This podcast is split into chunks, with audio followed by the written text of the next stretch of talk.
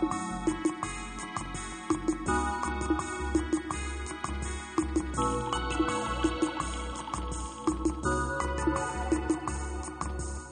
ン・ザ・ウェイ・ジャーナルおはようございます。服部幸男です。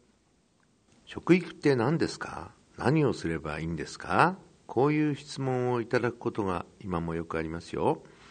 食育って何ですか？その答えなんですけどもね、えー、我々調査をしましたそうするとですねまあいくつも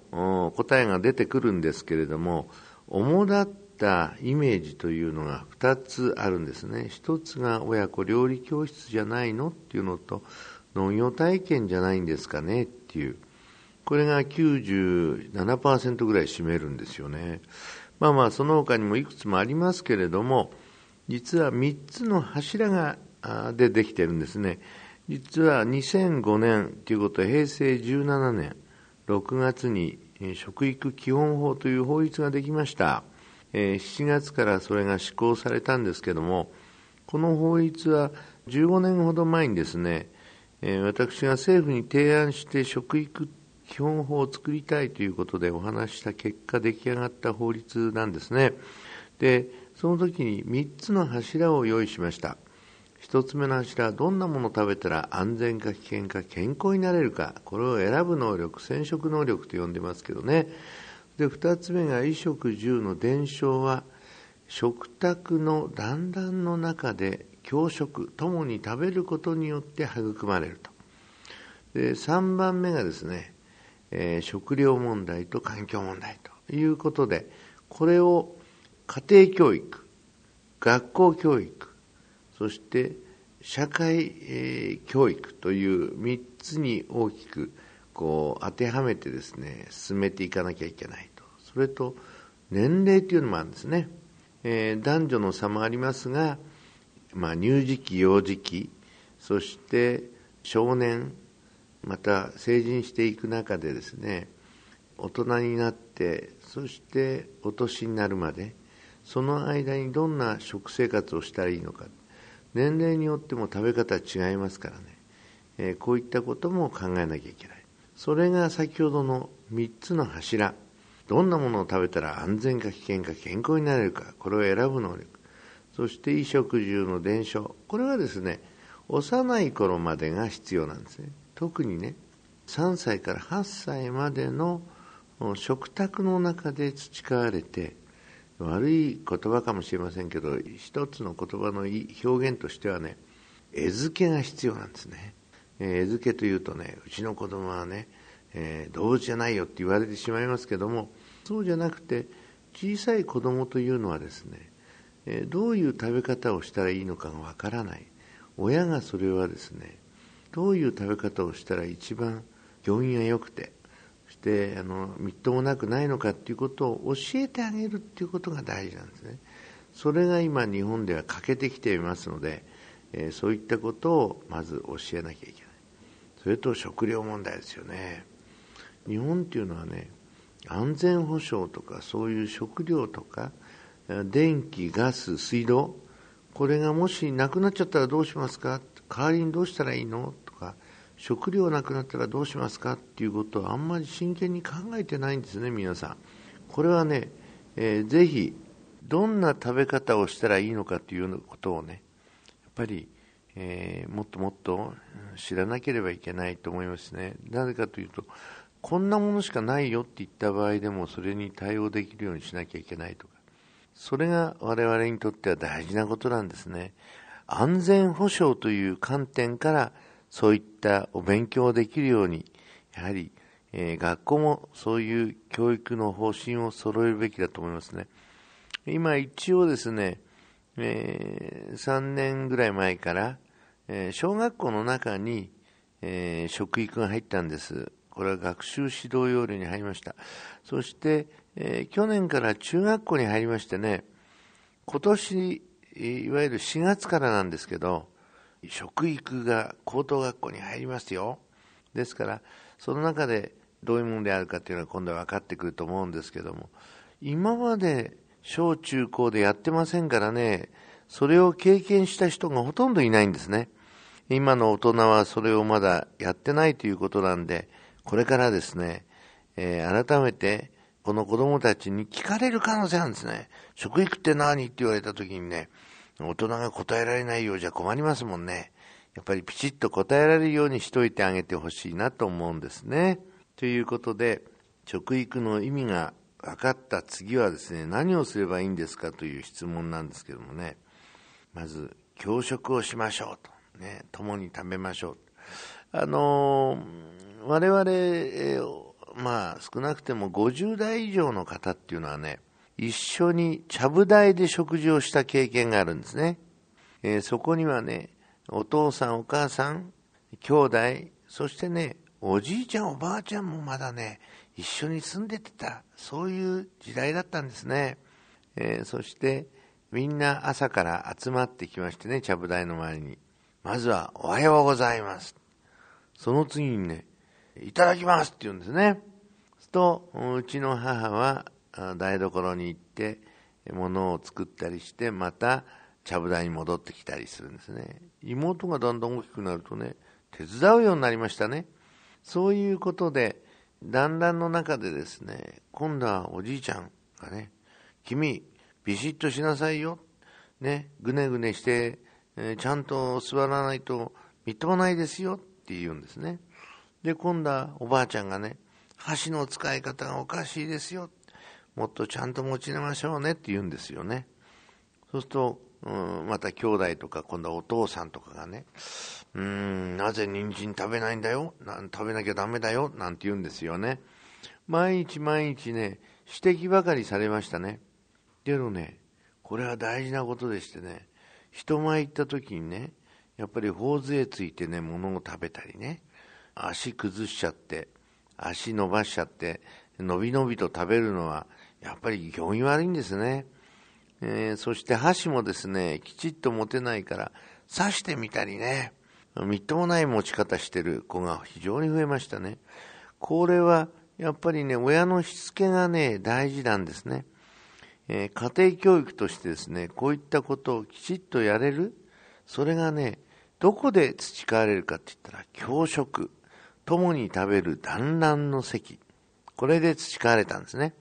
えー、ぜひね、この団らんの席をもう一度、えー、週に2回でも3回でも増やしたいですね。今だいたい週にですね、1週間毎日そういう食生活をしてるっていう家庭がね、アンケートを取るとね、43%もいるんですよ。ところがね、1週間にですね、2、3日しかしないっていう家庭がね、23%なんです。そして、1年間で10日間余りしか一緒にしてないっていう家庭がね、なんと9.8%もいる。それがだんだん増えてるっていうところに問題があるんですね。1年に1週間か10日しか一緒に食べてないというお宅は何をしてんだろうと思いますね。孤食をしてるわけですけどもね。大概子供たちに絵を描かせるんですね。食事の風景っていうことで書かせるとですね、面白い結果が出ましたね。まず、えー、画用紙のね、大半がね、テレビなんですね。で、後ろ姿が映って一人で食べてて、それでその横にですね、机があって、お皿が一枚とコップが一個いたんですね。お皿の中何ですかって聞くとね、菓子パンなんて言うんですね。で、このコップはっていうとね、ジュースって言うんですけど、メーカーの名前聞いてみますよ。そうするとね、大概メーカーでわかりますね。果汁20%で80%砂糖水なんていうね、そういうものが多いんですね。ですから、自分でね、お金出して買ってきて、朝食だとか夕食をしているご家庭、それも一人ですよ。こんなことやってたらね、しつけというか、どんな人前って恥ずかしくないような対応ができるかっていうことは、習うことがないわけだからできなくなっちゃうんですね。そうなってほしくないなというふうに思ってます。えー、そして、食育は実はですね、家庭教育がとても大事なんです。最近は学校で習っている子供たちの方が食育が進んでいますね。親御さんの食育が後回しになっています。これはですね、学校でせっかく覚えてきてもですね、えー、家庭の方の親御さんの方が知らないとですね、元の木阿弥になってしまうので、親御さんに教えるようなシステムをやっぱりこれから考えていかなきゃいけないかなというふうに我々思ってます。まあ、第2次5カ年計画は27年度までなんですけど、僕は28年度からの5カ年計画はですね、今度は親御さんに、えー、それを伝えていくシステム。本当はこれは先にやんなきゃいけないことなんですけども、学校教育は一つの流れが、えー、学校という場もありますのでね、やりやすかったんですが、家庭の、うん、ご父兄に教えるシステムっていうのはなかなか難しいんですよね。ですからこれは第3次の方でカバーしようかなというふうに今思っているところです。今日は食育のヒントを申し上げてきましたけれども、上手に進めるコツは、できることから始めよう。これが大切です。ご自分がこれならできるということから始めてください。さて、後半は牛肉の問題についてお話しいたしましょう。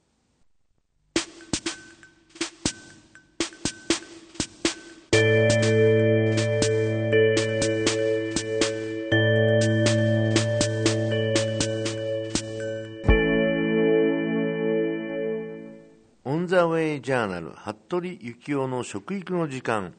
後半は食のカッティングボードのコーナーですね今日は牛肉についてですよ先月2月1日から牛肉の輸入規制が緩和されました政府は BSE 対策が世界的に進んだとみなしてこれまでの輸入される牛はですね月齢20ヶ月以下となっておりましたけどもこれが30ヶ月以下に拡大されたんですね。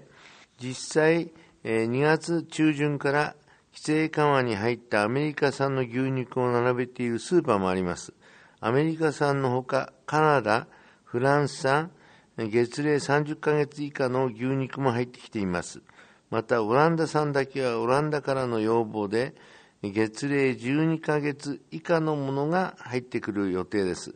オランダというのは、まあ、12ヶ月以下というのは結局子牛なんですよね。で孔、子というもの自体、日本は割と慣れてなくて、外国の場合はですね孔、子はなんか豚のような味がするんですね。ですからさっぱりしているということで好まれるんで、今回オランダの方の要望がね、まだはっきりはしてないんですけれども、その若い牛をあのこちらにミートとして送ってこようというまあ彼らの一つの流通の流れだと思うんですけどね。そういうことが今言われてます。昔日本人は肉を食べていませんでしたよ。仏教で肉食を禁じられていたんですね。これはね670年頃ですね。7世紀なんですね。肉を食べ始めたのは安土桃山時代でしてね、えー、それも隠れながら食べてたんですね。1570年代、当時、えー、肉を食べてた日本人もいるんですよね。うん、新し好き、物珍しがり好きっていう意味では、織田信長だとかね。皆さんね、えー、ワインは飲むわね。まあ本当にバナナは食べるわね。もう新しいものたくさん。それで、ショールというか、マントというか、そういったものをね、背中からかけて、馬に乗って走り回ったのが織田信長だったんですね。江戸時代になるとね、将軍家には、尾張の方からですね、またあの、宮崎県あたりは、牛肉を食べることで薬食いって言ってね、体のためになるっていうんで、ちょっと体が弱ってる人は牛肉の味噌漬けなんかをですね、江戸幕府には送られてたんですね。うん、一般庶民には食べちゃいけないって言ったんですけど、上の方はそれちゃんと食べてたっていうね、そういう記録も残ってます。さあ、牛肉を食べるメリットなんですけどね。まあ、牛肉というのはね、実は脳を刺激して幸福感、これを与えるアナンドマイドというね、物質が含まれているんですね。実を言うとね、女性は50代頃から、男性はね60代頃から牛肉をね多めに食べた方がいいですね若い頃ね皆さん食べるんですよところがね大体50代60代になるとね逆に控えちゃうんですね。えー、僕も今随分いろんな方存じてますしお元気に過ごされてるお年の方80代90代100代の方いらっしゃるんですけど皆さん牛肉がお好きです。男女ともに。そしてですねピアノの先生がいるんですけどもう90おいくつの方ですね。実は30分弾けないんだそうです。ところが牛肉を食べるとですねなんとね4時間弾いてられるって言うんですねあと寂聴さんなんかも週にですね3日間ぐらいは牛肉召し上がるんですね。肉食派の方かもしれませんね。そ れで日野原先生もね週に2日間ぐらい、えー、牛肉を召し上がってね。残りの5日間はお魚を召し上がるっていうタンパク質の取り方してますけども。実を言うとプロテインスコアがね牛肉とかお肉類は高いんですね。100なんですね。植物性のねお豆腐なんかはね68とかねやっぱりプロテインスコア低いんですよね。そういうことから考えると、えー、我々の体を維持するのはですねタンパク質でも高タンパクなものっていうのが必要なの。ただあの脂肪はできるだけ下げた方がいいんじゃないかと思うんですね。そういう食べ方をしてください。そして食べるとですね幸福感がね体の中で満ち溢れるようになるんですね。それがねアマンドダイエットなんですね。ぜひね牛肉だけじゃないんですよ。豚肉も入ってますよ。鶏肉、まあ、いろいろ入ってるんですけど、あの、皆さんね、お肉屋さん行ってですね、特に焼肉屋行ってる時みんながなんか危機として嬉しそうに食べてません？キャッキャッキャッキャッって言って、実はあれはね、アマンダイドがね、左右してるっていうことが分かってるんですね。はい。牛肉は生産コストもかかりますね。牛肉1キロを作るのにですね、水が20トン必要。そして餌なんですけどね、なんとですね、えー、1キロの肉を作るのに、実は8キロのトウモロコシが必要なんですね。ですから、そういうことを考えると、ものすごいね、えー、コスト的にはですね、高いものにつくのは事実です。ただ、日本の場合はね、96%、ねえー、輸入しているトウモロコシですから、そういうことになるんですが、外国の場合はね、牧草でね、いわゆる青い草もしくはですね秋から冬にかけては